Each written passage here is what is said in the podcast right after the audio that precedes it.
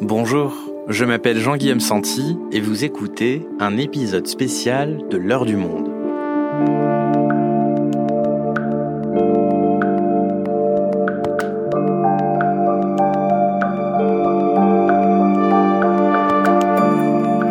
Aujourd'hui, à l'occasion de la journée mondiale de lutte contre le sida, nous vous proposons de réécouter la rencontre exceptionnelle avec Françoise Barré-Sinoussi que nous avions enregistrée il y a quelques mois.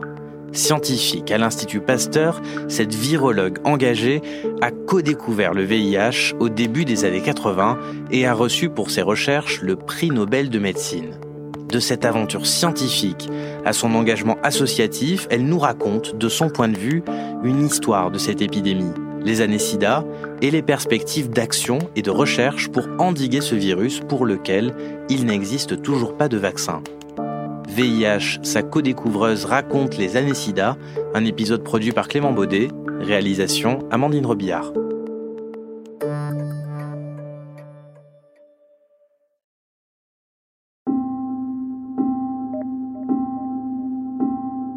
Nous sommes au début des années 80 et un mal mystérieux fait son apparition. Voici comment on en parle à l'époque dans les journaux. Le 5 juin 81, le rapport hebdomadaire du Centre de contrôle des maladies d'Atlanta publie cinq cas étranges d'une forme très rare de pneumonie. Les auteurs constatent que dans la période 80-81, cinq hommes jeunes, tous homosexuels, ont été traités pour une pneumonie due à un parasite rare. Pendant des mois, cette nouvelle maladie restera un mystère. Elle fera des milliers de morts. Le sarcome de Kaposi. Tel est le terme savant d'une forme de cancer. Elle n'atteint que les homosexuels mâles, surtout ceux qui utilisent des excitants chimiques. Après l'Afrique, l'Amérique, c'est maintenant l'Europe qui est touchée par ce mal inexplicable. Il faudra attendre 1983 pour que la cause soit identifiée, un rétrovirus.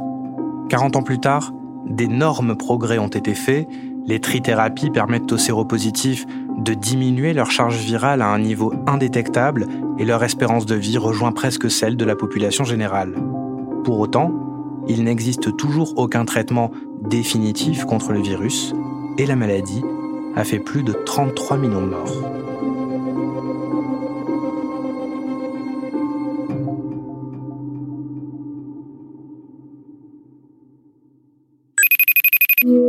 Bonjour Françoise Barré-Sinoussi. Bonjour. Merci beaucoup d'avoir accepté euh, notre invitation et de, répondre à nos questions. On vient d'entendre ces extraits de journaux de l'époque sur ces formes rares de pneumonie. On parle du sarcome de Kaposi, ce cancer qui touche les malades qui en sont au stade sida. On en est au tout début de l'épidémie, l'énigme est encore euh, totale sur les causes de cette maladie. Vous, la première fois que vous entendez euh, parler de cette nouvelle maladie, c'est quand exactement? Oh, c'est assez tardivement puisque c'est en 1982 lors d'un contact avec les cliniciens finalement français qui euh, avaient constaté les premiers cas de sida en, France et qui nous ont contactés à l'Institut Pasteur pour euh, savoir si euh, on était prêt à s'investir justement pour essayer d'identifier l'agent responsable de cette maladie en, pensant déjà eux-mêmes peut-être à, un rétrovirus. Donc voilà, moi j'avais jamais entendu parler de cette maladie avant. Donc vous travaillez à l'Institut Pasteur, les cliniciens vous contactent pour essayer de, trouver la, cause de, cette maladie. Quels sont les symptômes qu'ils observent? Euh, il nous parle surtout euh, d'une perte totale des défenses immunitaires avec euh, une chute complète de, des lymphocytes TCD4 chez leurs patients et avec, et ça c'est important pour l'histoire de l'identification du virus, avec avant cette immunodéficience profonde des ganglions généralisés chez ces patients qui a permis, je dirais, euh, de travailler avec eux sur une, une stratégie pour essayer d'isoler le virus responsable euh, de la maladie. Alors, quelles sont les premières hypothèses sur lesquelles vous travaillez? Depuis, euh, je dirais, 81, les soupçons se portaient sur un virus et tous les virus connus à l'époque avaient été explorés, sauf justement les rétrovirus et sauf le virus HTLV.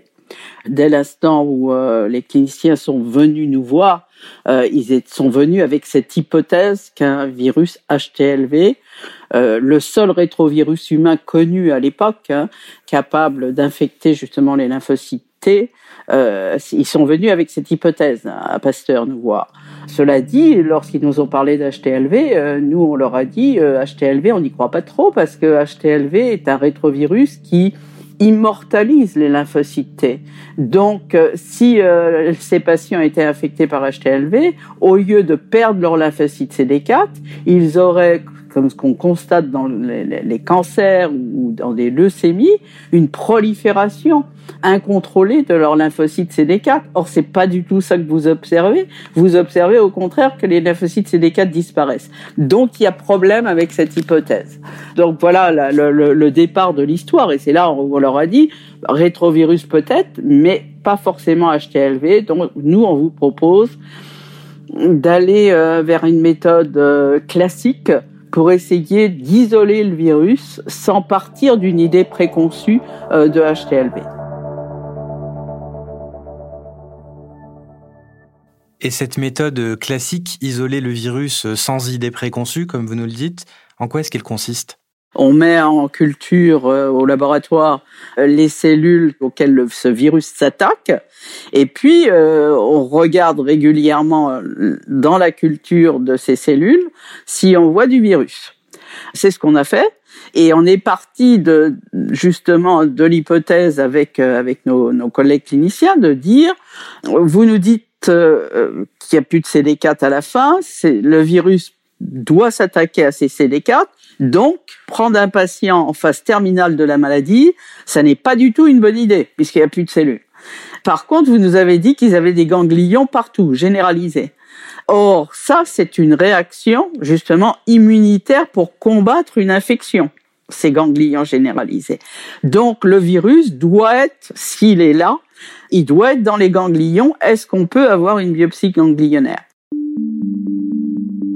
Et c'est comme cela qu'on a démarré avec un premier patient qui a bien voulu euh, donner son consentement pour participer à la recherche finalement, euh, d'avoir une biopsie de ganglion. Et à partir de cette biopsie de ganglion, on a isolé les lymphocytes et on les a mis en culture et on surveillait la culture, euh, je dirais, tous les deux trois jours grand maximum en regardant s'il y avait du virus, ou plus exactement s'il y avait l'activité euh, de l'enzyme qui est tout à fait caractéristique de ce virus, qu'on appelle la reverse transcriptase, euh, jusqu'au beau jour où euh, finalement, pas si longtemps après la mise en culture, à peu près une semaine après, on a commencé à avoir un balbutiement, je dirais, d'activité reverse transcriptase.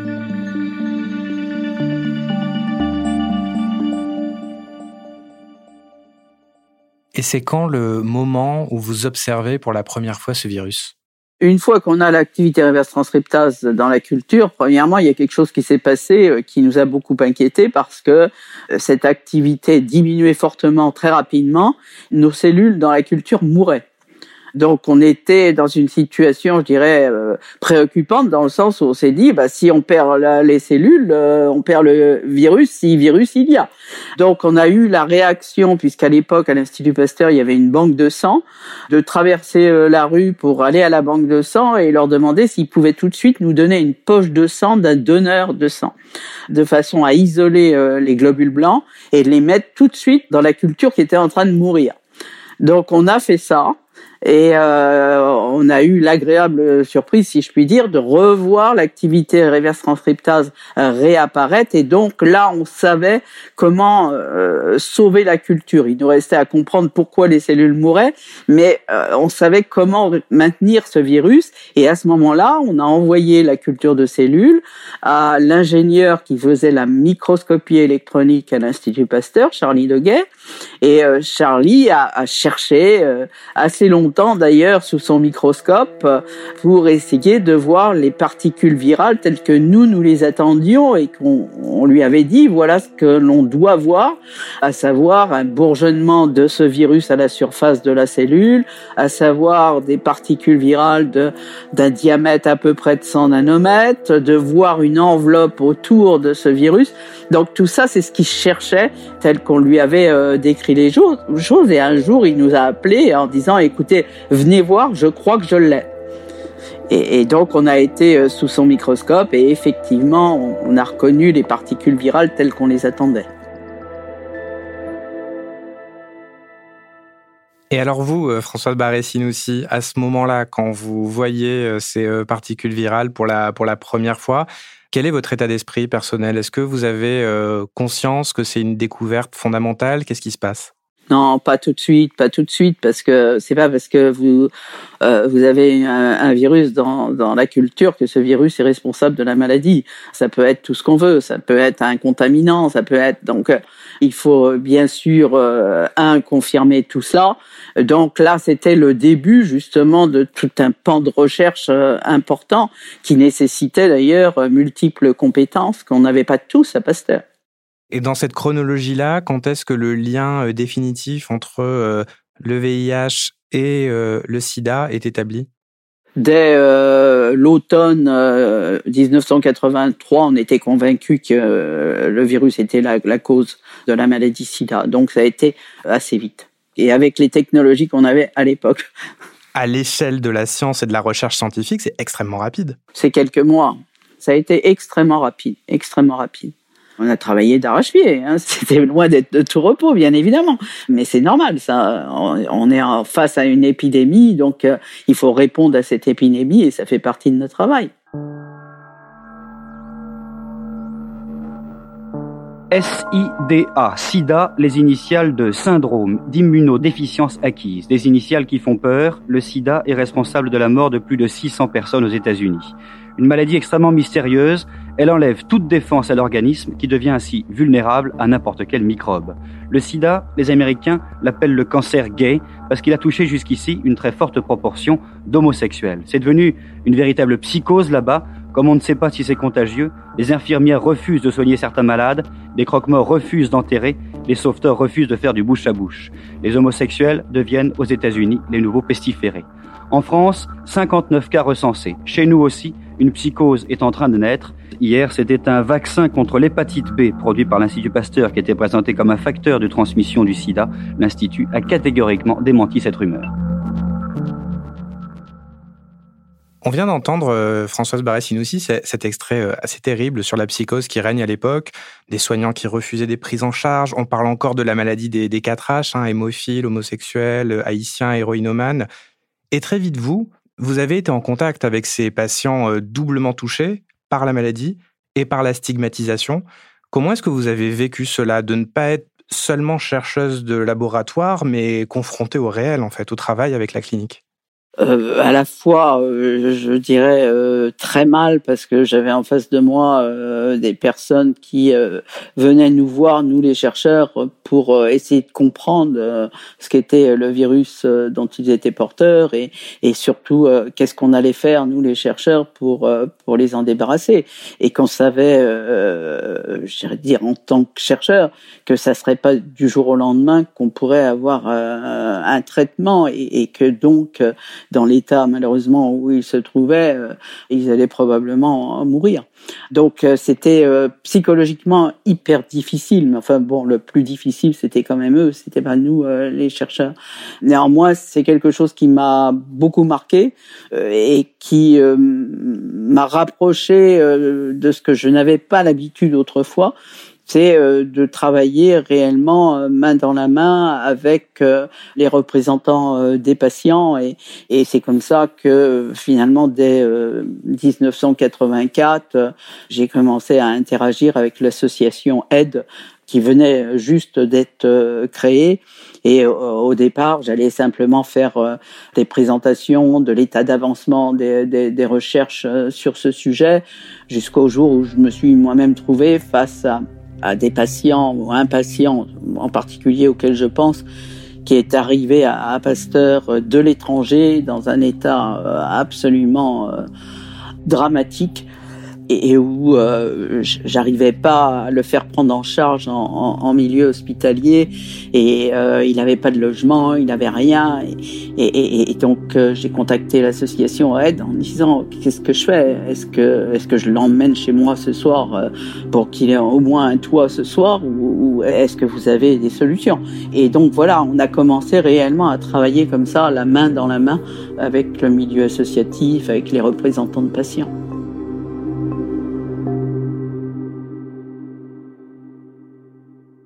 C'est confronté à, ces vies humaines, à ces destins euh, brisés par la maladie, à des gens qui, vous le disiez, n'allaient probablement pas survivre à l'époque parce qu'il il était trop tard pour eux, que vous vous êtes engagé dans des associations et vous êtes allé au-delà de votre simple casquette de scientifique? Oui, euh, pour ça. Et puis, euh, j'ai pris aussi, j'ai réalisé aussi combien, combien il était important, à la fois pour nous chercheurs, de mieux comprendre, saisir quelles étaient les attentes des patients et que ça, ça nous était extrêmement, extrêmement utile aussi pour développer nos projets de recherche, de les faire réagir aussi sur les projets de recherche, parce que ça aussi, ça nous permettait de, de corriger euh, le tir.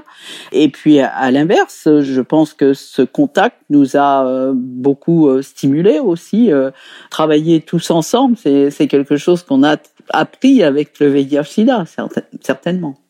On peut parler quelque part d'une communauté SIDA qui s'est créée à cette époque dans l'adversité entre soignants, scientifiques, malades? Oui, ça nous a euh, terriblement soudés, réunis, et c'est vrai qu'on parle euh, d'une communauté euh, VIH-SIDA qui s'est créée dans ces années-là. et on la retrouve cette communauté VIH/SIDA lors des conférences, des grandes conférences justement sur le SIDA. Les chercheurs, le personnel soignant, les patients touchés par l'infection, les journalistes, les politiques c'est toute la communauté VIH-Sida dans son ensemble. À la, Société internationale euh, du SIDA, on, les appelle la communauté des professionnels du VIH-Sida. Et quel était euh, l'état de, l'engagement des, pouvoirs publics euh, pour affronter cette épidémie? Donc le gouvernement à l'époque a décidé la création de deux agences, une agence de recherche et une agence de lutte contre le sida. La NRS que l'on connaît aujourd'hui, elle est toujours là et, et, elle a largement fait ses preuves comme un, très joli modèle d'ailleurs que le gouvernement de l'époque avait mis en place. Et puis euh, l'agence de lutte contre le sida, par contre, n'a pas bien marché à l'époque euh, et que euh, finalement elle a fermé et, ses missions sont retombées dans les mains euh, du milieu associatif euh, qui euh, savait mieux faire que l'Agence nationale de lutte contre le sida. Voilà la liste. Du shampoing doux, du maquillage waterproof, une crème solaire protectrice et une crème solaire très hydratante, des préservatifs. Des préservatifs? Oui, des préservatifs. Tiens, regarde. Trois amis qui partent en vacances indispensable à emporter les préservatifs. C'est l'un des exemples présentés dans ces clips réalisés par l'association Aide qui lutte contre le sida. Pour la première fois, on y montre des préservatifs et on y parle éducation sexuelle. Jusqu'ici, la publicité pour les préservatifs était interdite car assimilée à la propagande antinataliste. C'est peut-être quelque chose qu'on a euh, oublié aujourd'hui, mais il a fallu attendre 1986 pour que la publicité pour les préservatifs soit autorisée, alors que euh, depuis 5 euh, ans, à l'époque, c'était finalement un des seuls moyens de, se protéger contre la maladie. Oui, mais il a fallu attendre 80. Vous savez, beaucoup de choses ont bougé grâce au sida. Et on a tendance à l'oublier. Donc, grâce au sida et à l'accès aux préservatifs, on a fait un progrès aussi pour protéger contre les maladies sexuellement transmissibles. L'accès aussi euh, gratuit aux, seringues grâce, je veux dire, à, Michel Barzac, entre autres, qui a permis euh, l'accès à ces seringues propres, je dirais, pour les usagers de drogue. Michel Barzac, juste pour préciser, c'était la ministre de la Santé à l'époque de 86 à 88. Et là aussi, ça a été un immense euh, progrès, à la fois pour le VIH, mais d'autres maladies aussi transmises par voie sanguine euh, chez les usagers de drogue. Donc le sida a, bousculé finalement beaucoup de choses dans la société, et ça, on a tendance à l'oublier. Pendant toutes ces années-là, euh, il y a eu euh, aussi euh, plusieurs annonces, contre-annonces très médiatiques de découvertes supposées de traitements, de vaccins contre le contre le SIDA. Comment est-ce que vous, avez réagi à tout ça? Et est-ce qu'il n'y a pas certains parallèles qu'on pourrait faire avec la course au traitement contre le Covid-19 et d'autres annonces très médiatiques de traitements qui n'étaient pas efficaces? On avait l'impression que c'était un peu le, Far West et la recherche aux, médicaments miracles à l'époque. Face, je dirais, à une maladie euh, nouvelle, vous avez toujours ça. Hein. Euh, faut pas se leurrer. Vous avez toujours euh, des effets d'annonce euh, de médicaments miracles ou, ou d'un vaccin qui arrive dans les dans les cinq ans à venir, alors que on n'en est pas là. J'ai gardé des lettres que je recevais où on nous faisait des propositions de traitement, y compris de prendre de l'eau de javel pour pour éliminer le virus et de boire de l'eau de javel tous les jours. je veux dire des, choses totalement folles. Euh, donc ça, oui, on l'a, on l'a connu, mais je pense que c'est encore plus frappant aujourd'hui pour le Covid que ça l'a été euh, pour le VIH/SIDA. Pourquoi? Pour différentes raisons. Euh, je pense que, entre autres, il y a les réseaux sociaux aujourd'hui qui n'existaient pas dans les années 80. Et ça, ça a fait un tort immense en matière justement de fausses informations, de mésinformations euh, sur des traitements, sur des vaccins, etc., etc.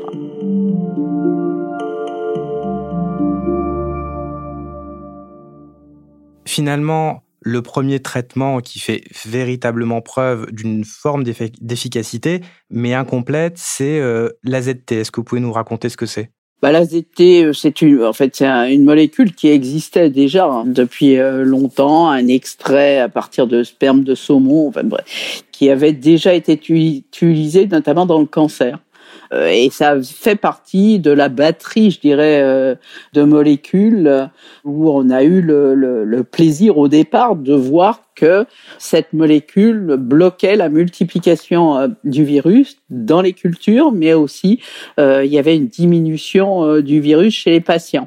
On est autour de 1986, hein, c'est ça? On est autour de 1986, c'est ça, oui. Mais malheureusement, très très vite, on s'est aperçu chez les patients que la multiplication du virus redémarrait chez eux parce que ils développaient des formes de virus qui étaient résistantes à la ZT. Et il a fallu attendre le développement de nouvelles molécules, notamment les inhibiteurs de protéase, et de faire des combinaisons de médicaments pour arriver à 1996 à ces fameuses trithérapies. J'aimerais quand même signaler ce qu'on oublie souvent c'est que dès 1994, on savait que l'AZT pouvait prévenir la transmission du virus de la maman à l'enfant. Donc l'AZT, c'est finalement euh, la molécule, la première PrEP quelque part. Et on l'oublie aujourd'hui quand on parle de la PrEP, et on en parlera certainement tout à l'heure.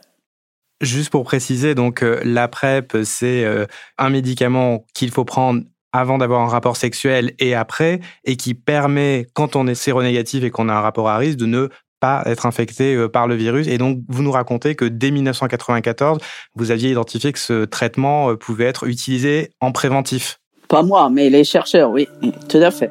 Les chercheurs avaient identifié qu'on pouvait utiliser l'AZT pour prévenir euh, l'infection.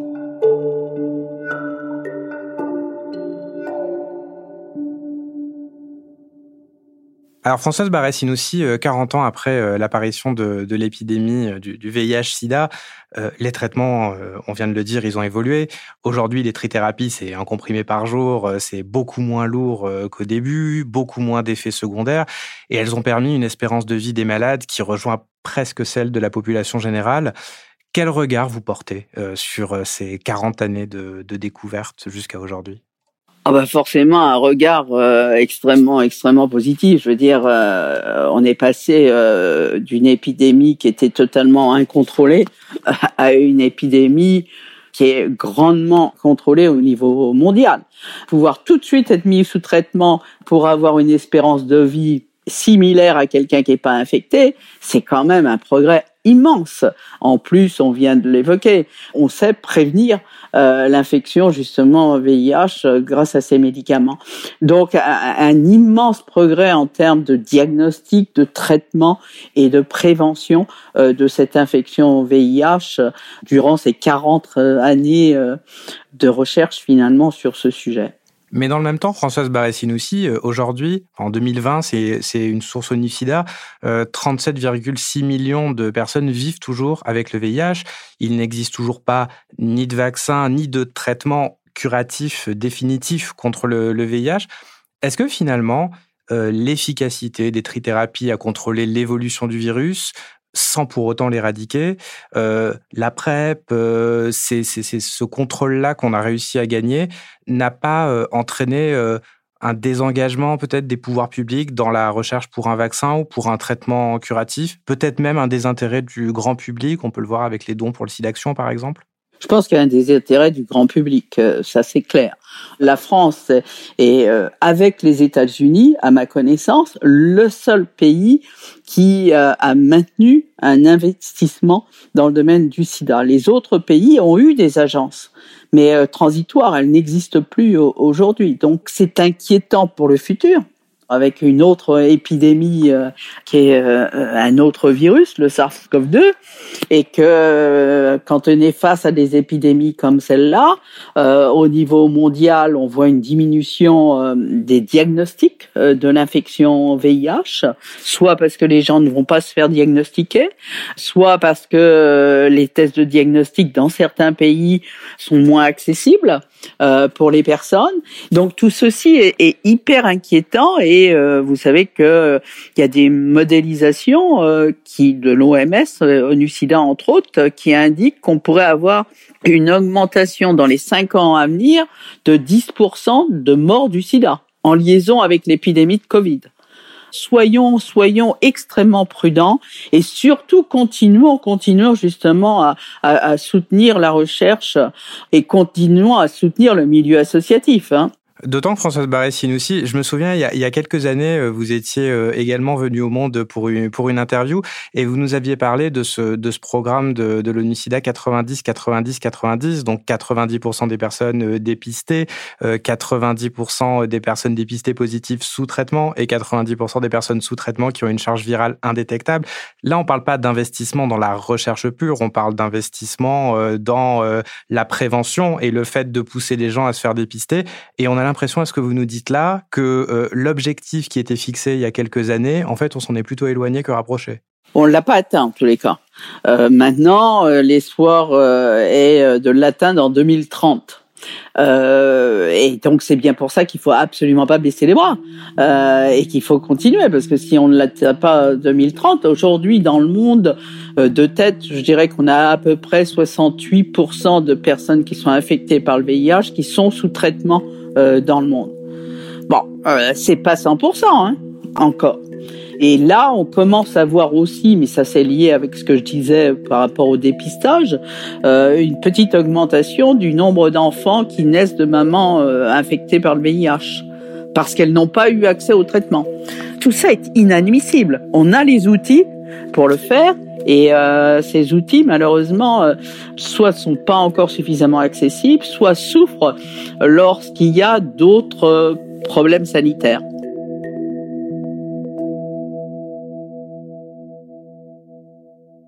Il y a également en ce moment euh, plusieurs euh, essais, euh, nouvelles pistes de vaccins qui sont en cours d'étude. Un essai en phase 3 avec des résultats attendus en 2022, un autre essai en phase 1 lancé en avril 2021 en France. Et on parle beaucoup de, l'impact de cette découverte, ou en tout cas de cette application de cette euh, technologie de vaccin ARN messager euh, euh, pour le Covid qui, qui s'est développée grâce au Covid, entre guillemets. Quels espoirs ces recherches représentent pour vous? Il faut tout essayer. Donc bon, moi, j'ai, enfin, comme tout chercheur, on n'est pas devin. On ne sait pas quels seront du tout les résultats de cet essai. Il y avait l'essai précédent qui a été arrêté, qui était la réplique quelque part de l'essai thaïlandais sur lequel on avait euh, beaucoup d'espoir. Malheureusement, euh, les résultats euh, ont montré que c'était pas efficace et il a fallu arrêter l'essai. Il faut essayer tout ce qui est possible et attendre les résultats. Vous savez, la seule chose qui parle pour nous, les chercheurs, c'est les résultats. Hein. Attendons, attendons que ces essais se développent. Grâce au Covid, et c'est vrai que ça n'avait jamais été essayé dans le domaine du VIH, des vaccins ARN vont être essayés pour le VIH par Moderna. Ils ont commencé, c'est parti. Bon, on va voir. Je ne sais pas ce que ça donnera parce que le SARS-CoV-2 et le VIH, c'est quand même pas les mêmes virus. On entend beaucoup ce type de messages euh, récemment, notamment sur les réseaux sociaux. Comment ça se fait qu'on a fait un vaccin en quelques mois pour le Covid alors que le VIH toujours pas et généralement ça part en complot ensuite? Euh, on est d'accord que ça tient aussi à la nature du VIH qui n'a rien à voir avec euh, le SARS-CoV-2. Exactement, c'est un virus beaucoup plus compliqué, euh, le VIH. D'une part, bon, ça tout le monde le sait parce qu'on met toujours ça en avant, la diversité immense du VIH. Certes, le SARS-CoV-2, il y a des variants, mais euh, une personne, elle n'est pas infectée par des multitudes de variants différents. Je veux dire, les, les variants majoritaires, on, on, les suit et on les connaît pour le SARS-CoV-2 et on peut faire des vaccins euh, qu'on adapte régulièrement euh, pour pour qu'ils soient efficaces. Pour le VIH, c'est pas ça. Euh, le virus, il n'arrête pas de changer, y compris dans le corps d'un même individu. Donc il y a une variabilité immense de ce virus. D'autre part, n'oublions pas qu'on a affaire à un virus qui s'attaque à quoi? La défense immunitaire. Les cellules de la défense qui sont là justement pour répondre à un vaccin. Euh, donc ça rajoute une immense complexité justement au développement euh, de ce vaccin contre le VIH. Mais il faut pas baisser les bras, il faut continuer. Françoise Barré-Sinoussi, on, arrive à la, fin de cet entretien. On vient de parler de, de 40 ans euh, d'épidémie. Ces 40 ans d'épidémie, c'est aussi euh, pour vous 40 euh, ans ou presque de, de recherche, on vient de le dire, d'engagement associatif, de rencontres aussi humaines avec cette communauté VIH-Sida dont vous nous parliez. Qu'est-ce que vous retenez de ces 40 ans? Quelle leçon de vie vous avez apprise de, de toutes ces années-là? La force de la solidarité. la force que ça peut avoir lorsque réellement on travaille euh, tous ensemble la main dans la main comme on a pu le faire à une certaine époque sur le VIH, un peu moins malheureusement aujourd'hui, et je le regrette. Donc ça, c'est la plus grande leçon qu'on n'a d'ailleurs pas suffisamment mis en place pour la Covid, pas suffisamment notamment pris en considération la société civile, qui est un point majeur. Quand on veut répondre à une épidémie, euh, il faut impliquer justement les personnes qui sont concernées. Les personnes qui sont concernées, c'est la population, donc c'est la société civile. Euh, et ça, pour la Covid, on est complètement passer à côté et c'est une énorme erreur. Voilà, je, je, crois qu'on a, on a de belles leçons de vie euh, avec le VIH-Sida, alors prenons-les en considération. Merci beaucoup Françoise Barressine aussi. Merci à vous.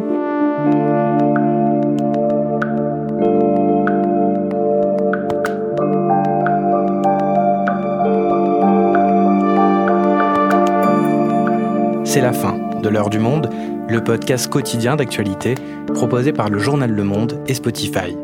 Pour ne rater aucun épisode, vous pouvez vous abonner gratuitement au podcast sur Spotify ou nous retrouver chaque jour sur le site et l'application lemonde.fr. Si vous avez des remarques, suggestions, critiques, vous pouvez nous envoyer un email à l'heure du monde.